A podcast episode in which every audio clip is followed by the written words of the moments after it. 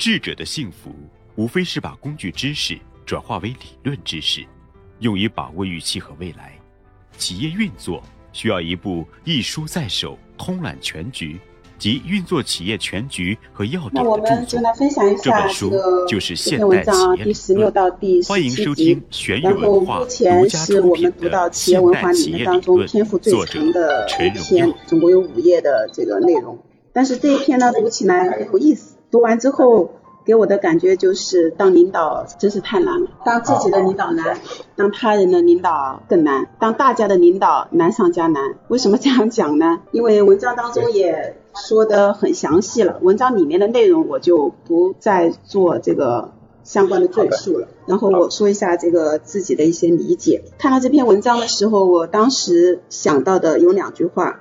这个是我在看那个看一个电视，这个电视叫做《清平乐》，去年的时候比较这个火的一个电视，正好是在疫情期间。它讲的呢是宋仁宗整个一个在位，包括他年少到在位，包括他的一些政治功绩，然后以及对整个宋朝文化的一个影响。呃，看看还是挺有意思的。然后其中有两句话是这个很有名的一个人说的，这个人也是历史上比较一个有名的一个女的政治家，叫牛鱼，是当时的一个太后。她说了两句话，叫做“欲得他人之惧，先有摄人之能；欲得他人之敬，先有服人之德”。我觉得这两句话，当时我看到了之后，对我心里面的这个撼动是很大的。看了之后，我很感动这两句话。然后也结合自己的这个工作岗位来讲，首先你如果说有能力去管理你的这个部门，我就是说把这个企业跟这个自己的这个部门结合起来啊。首先你要有这个能力，这个能力体现在哪里？首先你的专业技术和你的专业能力，这个是毋庸置疑的，因为你做任何的判断，它都是最基础的这个点。然后第二个是欲得他人之敬，先有服人之德。这个在之前的基础上是更上了一个台阶。这个适用于我们所有的人，因为人跟人之间打交道，不是所有的人都能得到别人的敬重，很多人只是得到别人的尊重，得到别人的敬重。我一直在说，这个层次是很难的，需要我们有很大的这个人格魅力。呃，文中当中也提到了，就是作为一个这个企业家，有四个方面。行如、内道、重法和敬佛，我觉得可以把它两个两个就是作为一组。首先有内道才会有行如，因为思想决定行为，行为体现了你的思想。第二个是重法和敬佛，敬佛首先他讲的不仅仅是说我们一定要就是崇拜这个佛佛道，呃，崇拜这个佛教，他说的其实是一种，我觉得是一种更更广的一个方面，应该说的是人要有信仰。因为有了信仰之后，这里的重法也可以把它扩大到这个宏观的一个层次，应该是说的是一种敬畏心。你有了信仰之后，然后你对人、对事、对万事万物、对天地、对大自然才会有这种敬畏之心，这个是做人的一个根本。所以我说领导很难做，为什么？因为领导既要行儒，也要内道，既要重法，也要敬佛，然后呃。既要有摄人之能，也要有服人之德。我觉得这个是很难很难做到的，也是人生当中的一场修行。嗯，漫漫的人生道路，我觉得大家一起修吧。先做自己的领导，再做他人的领导，最后做大家的领导。谢谢。那我理解的没有像师们这么深，只能从我自己的一些感觉上。直言不讳的去说，其实上下两部分，第一部分的话，它更多就像苏木说的阐述了，我也认为他是阐述了一些咱们作为领导，因为每个人都可能是从呃就是普通一线的员工岗位，慢慢变成管理者或者是领导。但是在中国，这个可能很多时候，包括以前在的大企国企，你具体去怎么阐述领导要什么东西，可能没有像文中这么的详细吧。也就像说，其实你要做好一个管理者，我就刚才说管理者，其实并不是很容易。包括对我来说，有效的管理，可能我就就更多的是发生的问题是有效的沟通，因为沟通的不畅，那那你的绩效，包括你的打打断一下。我们一个班长也是个领导，也是个老板。嗯，你拿自己定位领导了以后，你的感悟就不一样了，还不是做好它？我们反没有你反过来先拿自己定位领导。我一直在说，每个岗位拿自己定位一个领导，你再去理解这个事情，再去学习就不一样了。假如你作为一个员工，我要做好这个事情，做不好，是不是？里面就说清楚了一个人，对不对？不是说领导的问题就在家里，你作为一个家长。你就是领导，嗯，你要拿你的责任，拿拿老婆爱好，拿孩子教育好，包括身体吃吃住行各方面学习，嗯，所以你首先要定位自己是一个什么？拿自己，就像我们企业一样，我们说苏门老板，对不对？行政你是老板，那么你就会要考虑全，还不是你说布置给你的事情你要做好它，你感感觉这个整个团队，你这是一个岗位，这个岗位你是领。探讨啊，大家学习就不。假如我我又不不对的，你们可以，我我是这样理解啊。我又假如我我在理解不对的，你们也可以提出，好不好？哎，我也学习。然后它里面前面说到，其实开头举开头举例，传统因素、职位因素跟智力因素，其实我第一感觉就是跟我们现在传统因素，政府就是由上而下这种，我们感觉就是领导的关系，对吧？资历因素就是。国企这种会产生这种领导的行为，职位可能就是一些在一些大公司，一些我们说制度比较会僵化的一些会出现这种。然后在上半段，它结尾有个说到我非常有感触的就是什么，在美国，前面就不说了，就是说你能经受十五年考验的十家中就不过三家，那差不多就是百分之三十嘛。然后呃，我看到过篇文章是在中国，呃，中平均的中小企业的寿命是二点五年。但是反过来，就想一下，我们今年已经是第十四个年头了，整个走过来，那走过来的怎么样？其实就他后面后半部分说做重法敬佛，然后是奴，然后要这些做到，你的企业才能长久。我把它自己理解成了就是道，其实就是一个社会自然发展规律，包括我以前我们说的，可能最早。呃，物质不丰富，要满足生产这一块，要提高物质丰富。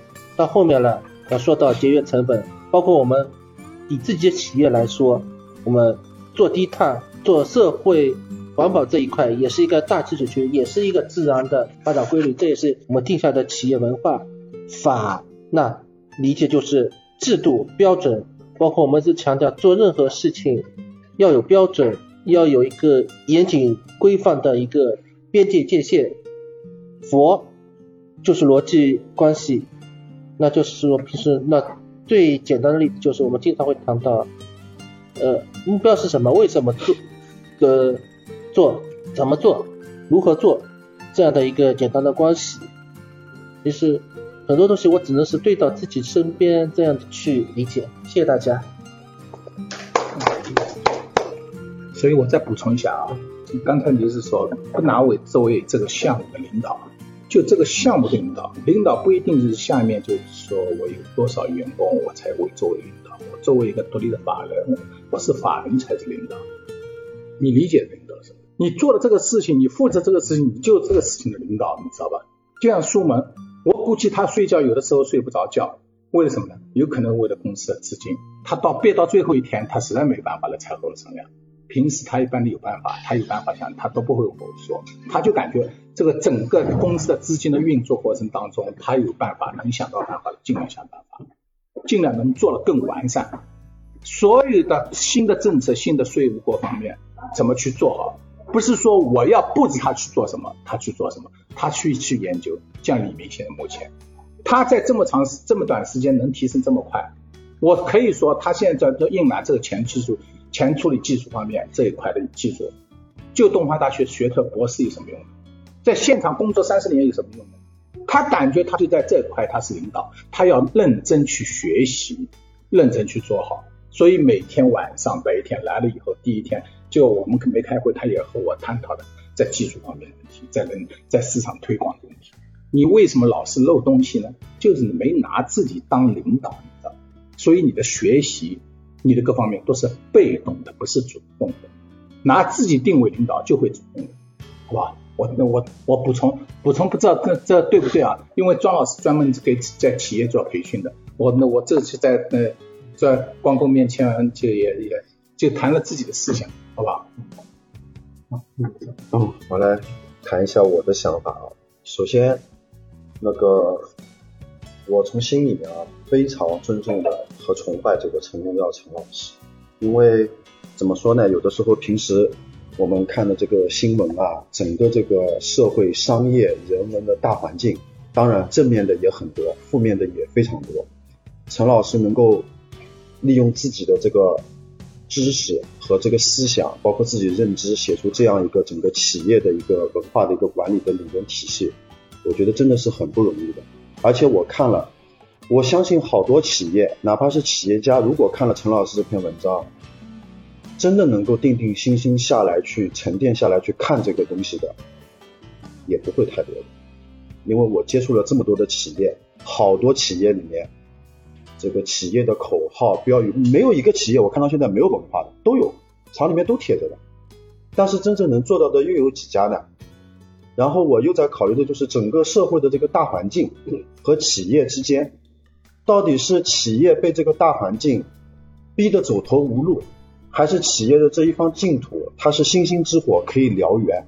其实我自己心里面也一直在思考和看这个问题，我是希望能够星星之火可以燎原，但是目前。答案还没有拿到，我跟大家说一件就是真实的事情啊。我上个上周周六晚上有一个朋友，因为家里面有点事情，然后请客吃了个饭，然后也邀请我去参加了。我这个朋友是医疗系统，然后饭桌上面我们大概有十来个人，其中有两个人，一个是一个医院里面脑外科的主任，还有一个我也直言不讳啊，三笑三笑牙膏的。生产的第一把手，也是饭桌上认识的，吃饭，大家也就聊天嘛。然后这两个人给我的印象特别深刻，为什么印象深刻呢？聊的话题从头到尾不堪入目。我当时，当时在听着他们讲的这些啊，其实我心里面，当然我的价值观跟他们和道德观肯定是完全是不一样的。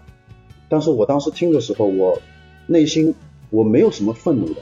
我的内心只有难过和绝望，不是失望，我是绝望。为什么呢？因为我觉得这个不是我在报纸和新闻上面看到的，而就真实出现在我面前。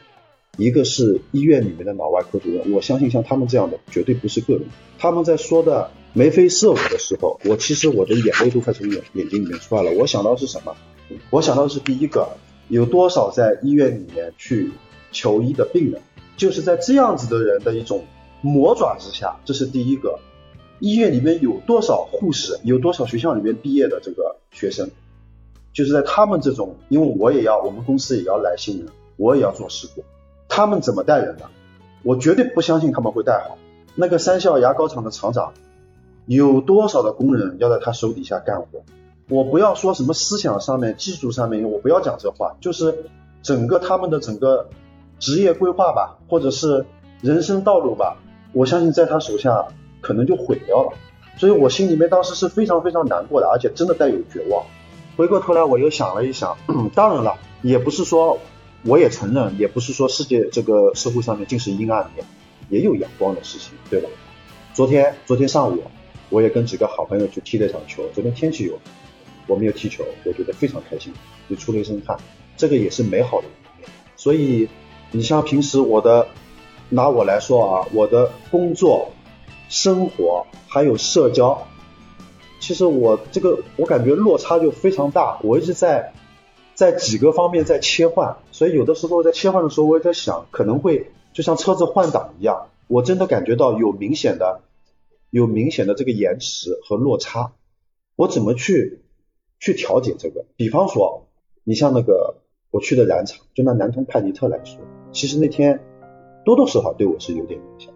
回到家以后呢，当然我也不会把我这个情绪去故意的去带给我妈妈和我姥姥，但是我回家一定会在想这个事情，我肯定会想的，不可能不可能这个事情我就当没有一样，对吧？包括周六这个吃饭的这个事情，遇到他们讲的这些内容这些话，对我也是有点影响。晚上睡觉我也在想这个问题，所以说通过我们通过学习，包括在公司里面，我其实我当时来公司上班没多久的时候我就说了，我说我们公司进了二九零一，在很多方面就是一片净土，我们大家怎么维护好这片净土是我们每个人的责任。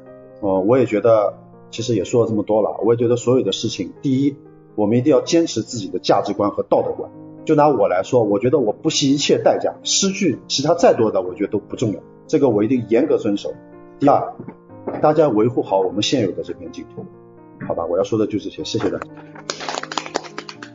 行如内道，从法净土，构成为东方企业家的价值系统。行如要求企业成为一德一能、对道重视的思维，是运行的内在规律。从法揭示的是管理靠法家的问题，净土则是企业家与会的预期的沟通。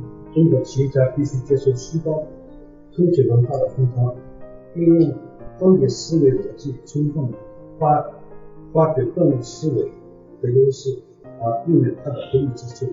只有充分发挥了东西方文化的价值系统和优优势，才能创造一个企业与品牌，实现中国经济的有效崛起。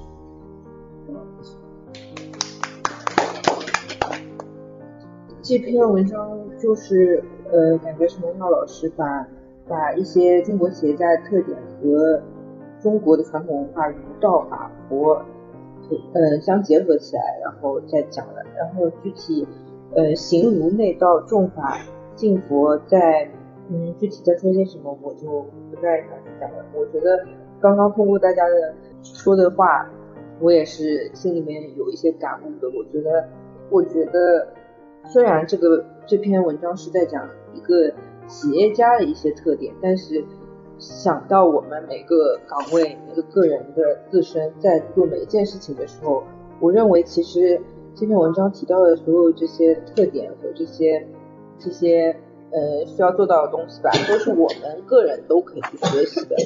比如说像像通过正身修心来实现高素质，然后还有。嗯，要有自己严格的一些规章制度，就自己做事的时候也要自己也要有自己的一些规格和约束吧。然后还有就是可以把握预期和未来，就是在做每一件事情的时候可以想得远一点，可以思维更广一些、更宽一些吧。然后还有就是嗯，把握内道讲的是把握发展方向。然后也是在我们做自己的事情的时候，我们要要嗯把握住这个事情的发展的走向吧，就是可以预想到各种的发展方向，然后从而在在呃预期内可以把它把这个事情可以嗯规范好和做到了，然后这个就是我做到的。其实我在周末的时候我就已经看了两遍，因为呢我知道今天要说嘛，然后自己在家里先看了，然后呢又看了就是我们以前呃录的对于庄子的一些文章呢，在那个喜马上面都已经有了，然后也听那时候我们曾经说过的一些话，我觉得还是很有戳动点，还是很有一些感觉的。然后结合着这篇文章呢，我就一起说一下啊。那首先说一下，就是这个这篇文章它里面所提到的一些观点，它的一个提提到了一个呃自身的影响力，那可能也有权力的工作职位，就比如说。传统的因素、职位的因素，还有你的资历因素。那作为我们个人的话，肯定是先要从自己的一个品格，还有一些才能，还有知识，还有感情这些因素来做起。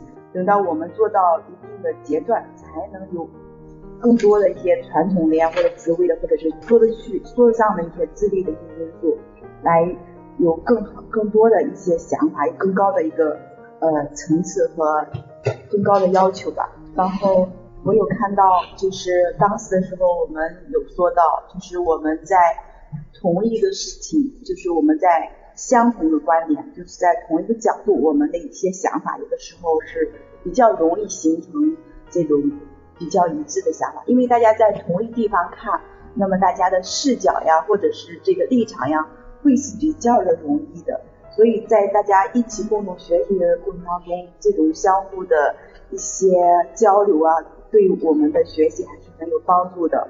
像一些不同的一些就是成长经历啊，在我们在逐步的一些交流当中，也会了解到各自的一个性格，还有就是对于彼此啊，对这些事情的一些认识。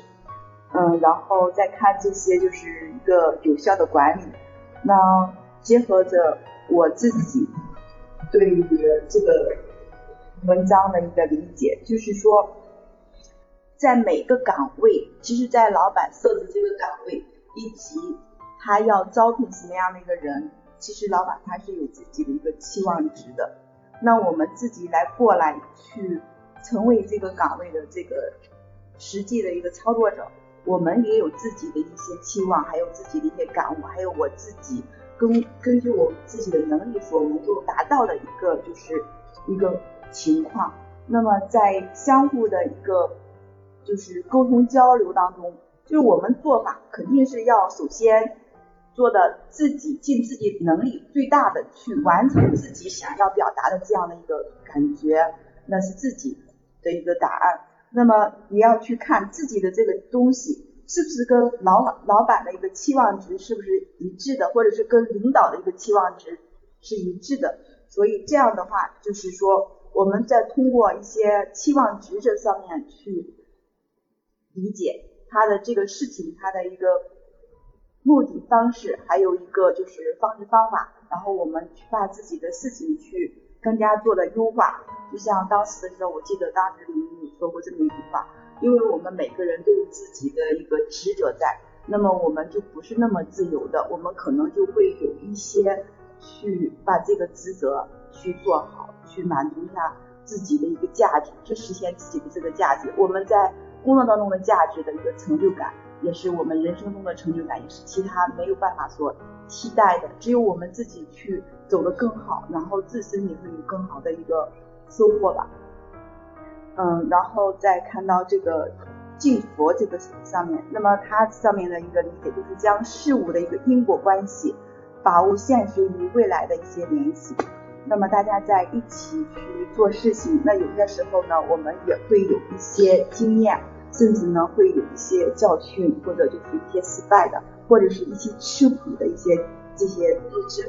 那我们在相互的一个感悟当中，那么我们肯定也都是用心去感悟的。那这些事情的话，再反过来去思考，当时这样子，如果当时。让自己自己是否还会去这么去做？嗯，然后有这么一个吃苦的经历，也是奠定了我们一起共同的一个感情一个基础，能够在以后遇到这样的事情上，形成一个更好的一个默更默契的一个方式方法，把这些事情做得更好，相互配合的也更加的就是嗯更好的一个成就感吧，一个更好的一个效果吧，是这样子的一个感觉。那么。通过这种嗯内道修内修修自己内心，然后这种行如道法这种思想还有理论的一个学习，我们在相互的认识当中相互的去学习探讨，然后呢有更多的一个更好的协作，嗯，在项目当中就是更多的去完善自己。虽然就是说每个人在后天的一个经历是不同的，那。作为我个人来说的话，我也是去去努力的去要求自己，去赶上这个大部队吧。然后呢，也能够在这个团队当中，呃，发光发热，做好自己这个更好的一个作用，能够更好的支撑这个大部队，嗯，也更好的发挥自己的积极作用。这是我的理解，谢谢大家。我这边呢，就嗯，艰苦坚持，诚信承诺，实实干实效，以艰苦的作风打拼实际的企业基础，以诚信、诚实、承诺一流的企业服务，以实干精神创造高效的业绩。伟大人最明显的标志就是他坚强的意志，不管环境变换到任何地步，他的希望和初衷仍不会有丝毫的改变，而终于克服障碍，以达到期望的目的。嗯，我就这些。呃，这个文章我读了，我就说三点啊。第一点，公司的管理要有严格的规章制度，才能充分发挥每个岗位的作用。第二点是正确把握企业发展的内外因素，确定企业经营战略重点，建立拓展客户关系网络。第三点是企业的发展靠的是先进技术、实践的经验积累。我就说这些。谢谢大家。我觉得我们学习这个东西确实是非常非常好，而且那个呃这几篇文章，那个陈老师把企业文化前面一个前面一段讲的企业文化的发展阶段，然后我我们是跟大家一起分享，而这一段呢讲的是四个方面的儒道辅是吧？我们说道儒。佛法这四个方面，我们我们怎么样去呃把那个企业里面用传统的文化的东西来激发我们的企业的管理，重整我们企业的那个文化吧。然后呃这四个方面呃进行了呃陈老师进行了那个分解的解说，但是我是觉得刚才就像那个呃苏蒙说的，这个可能是两块，或者可能是那个，但是我从我我我的体会可能这就是一个整体，这四个方面是一个整体，都是缺一不少的。就是我们说一个人有一个脑袋，有四个手，有一两个手两个脚，但是如果说把脑袋拿掉了，那就不成为人了；如果把手拿掉了，也不成为人了，所以就不完整了。所以这四个东西是一个完整的一个体系。刚才那个小小刘小小雷讲的时候，呃，讲到了那个关于那个。呃，管理就说，那张张总补充了说领导，那么这里面实际上讲讲的那个，我我我前段时间在看一本书，就叫呃领导领领导力阶级啊，但是实际上就是说从从从讲这四个方面，就是一个整体人要去从这几个方面去提升的，那提升的时候呢，是从一个一个层次上来的。所以你是先要管好自己，自主的把自己管好了，然后再管理几个人管好了，管理几个人管好了，你还要把一组的人、一组的人的经理去管好了，然后再去上面去管理更多的。那么我们实际上每一个人做的工作里面，也是在这个不断的一个一一步步往往上升的状态，不是说一个平，只是一个。只把自己的工作做好了，那是不对的。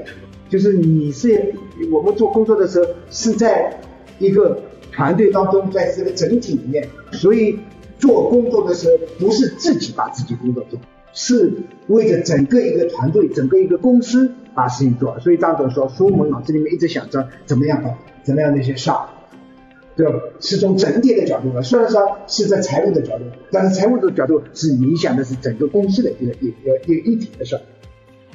那么跟前面一段我没分享的，没跟大家一起讨论的，就是说那个呃企业文化的发展阶段里面，就就就我我我我的想法，我的想法说，张总也一直说，那宜家最大的一个一个一个特点，就是说宜家的愿景。就是为大众创造日常的更好的日常生活，更美好的日常生活，这是宜家的理念，宜家的最终的使命。那宜家的愿景就是说，一定是给客户提供价格低的、买得起的、功能好的、符合可持续发展的产品。这是宜家的商业的愿景、商业的模型，他就这样去做，然后具体落实到。那个我们说工厂里面怎么样去管工厂，怎么样去管我们宜家的所有的团队、采购的团队的人的时候，那么我们就非常，当然还有不不不不很多的东西，但是四个目标就很清楚，四个目标肯定是一体的目标，质量、交期、成本、ROI。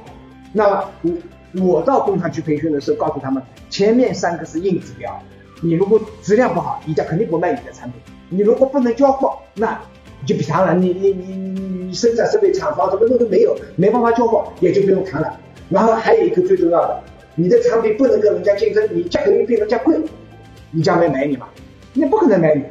但是在这一个你硬的指标达成的时候，就一定一个非常重要的一个一个东西，IV 文化，就是你企业一定要建立这个文化。而且我一直跟跟工厂说，IV 的文化就是质量的文化。你如果 IV 的文化做好了，质量文化也就做好了。然后其他的领导的文化你也就上来了。所以说那个我们说质量、交期、价格、IV。整个工厂的目标，所有的目标你能分开吗？有分开考核，但是能够分开吗？我说不能分开。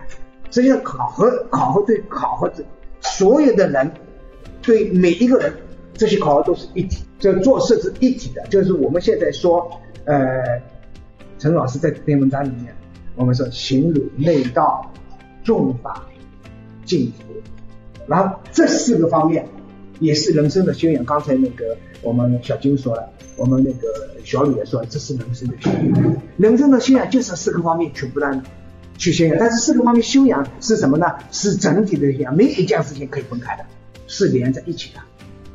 是这是什么呢？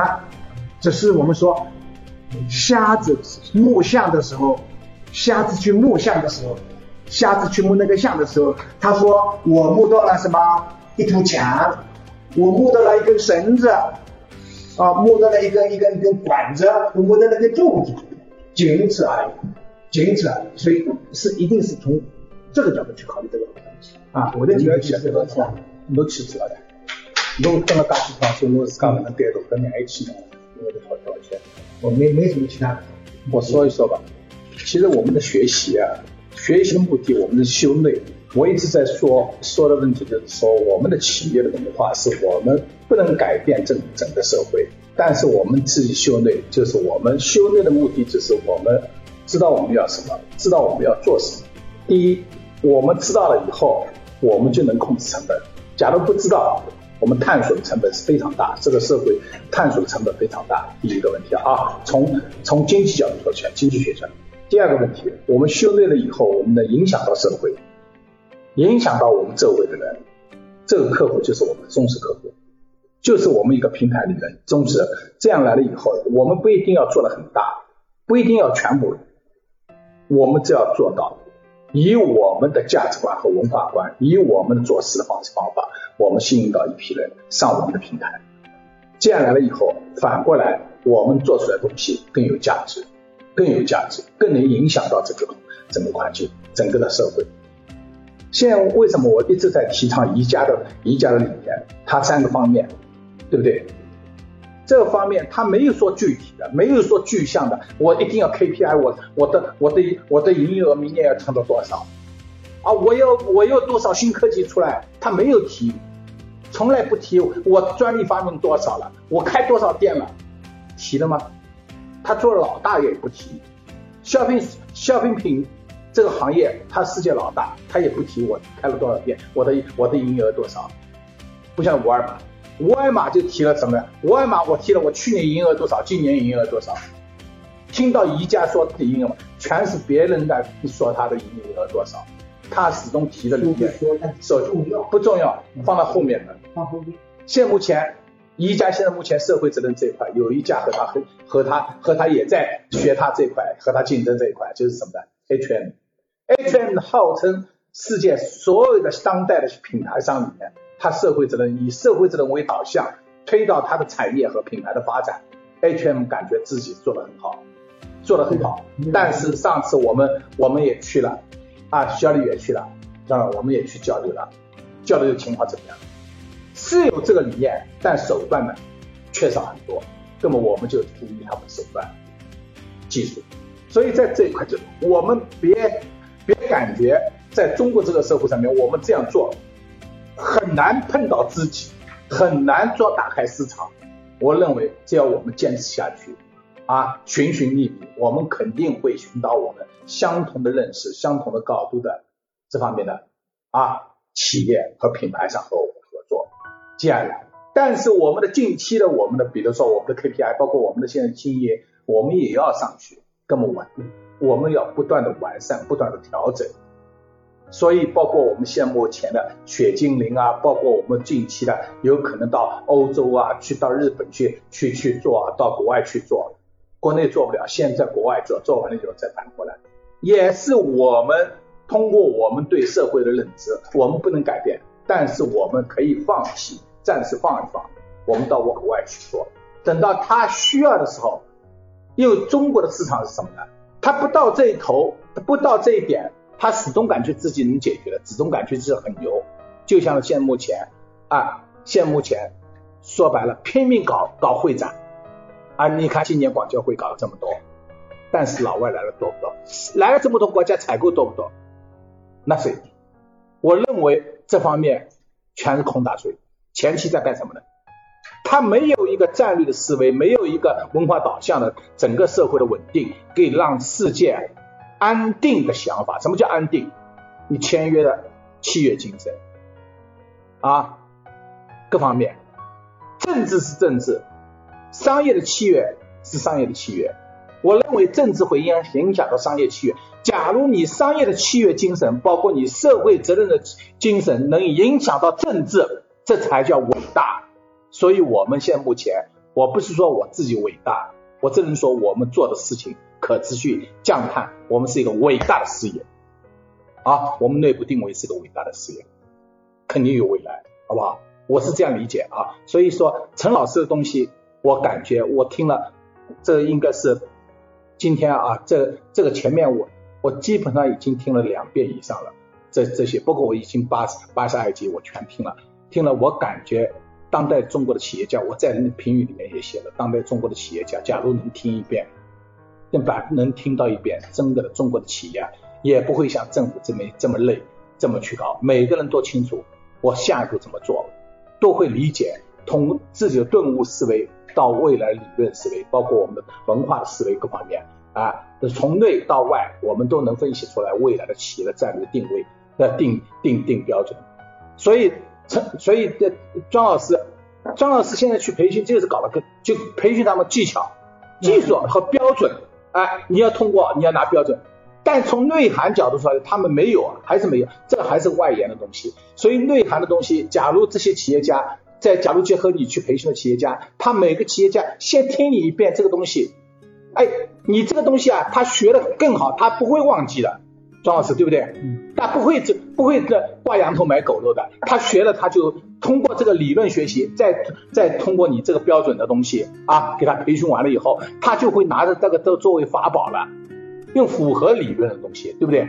符合他企业，所以在这一块的东西呢，我像让让我们的企业家，我们是要双重的东西。从首先从理论方面，我们需要理解的企业的运行规律和企业的发展规律和企业未来的未来我们的怎么去生存这一块。第二个，我们在执行过程当中哪些是重要哪些？就像庄老师所说的所说的，哎，钻头上面防尘罩来的时候为什么有防尘罩？为什么拆掉呢？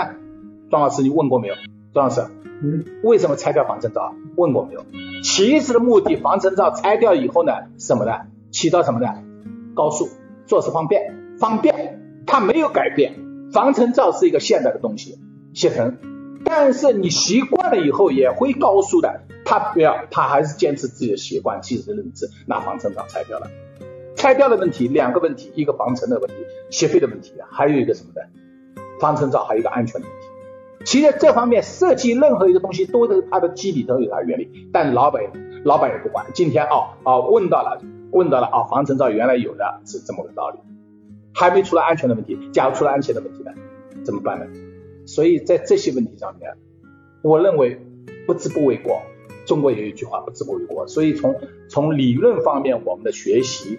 在推导我们在执行过程当中方式方法，我认为对企业是更加有效。所以我们在学习当中啊，呃，学习当中我们要还是要根据我们实际工作对我们实际思维的，通过学习反思我们的思维方式方法，我们在做事的方式方法是不是？是不是有悖于这个理论和实际的东西？老师的东西，它它结合我们中国的文化和结合当今的文化的东西，包括所有的企业概论，包括中西方中西方企业企业工业革命以后企业的发展的规律这方面，它它总结出来这些对这些问题，我认为听一听总会有帮助啊，对我们个人，对我们人生，不单单我，我们说不是说你不是老板你就不是企业家了，所以假如你这样定位。这方面你就定为一个家庭。作为一个家庭主妇，作为一个家庭主呃家庭副主，你也有责任怎么做好家庭副主。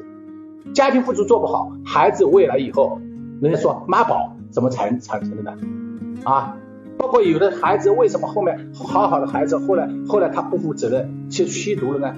好吧，这些问题不加以开拓展了。所以我说学习的东西啊，学习多学一点，这会有。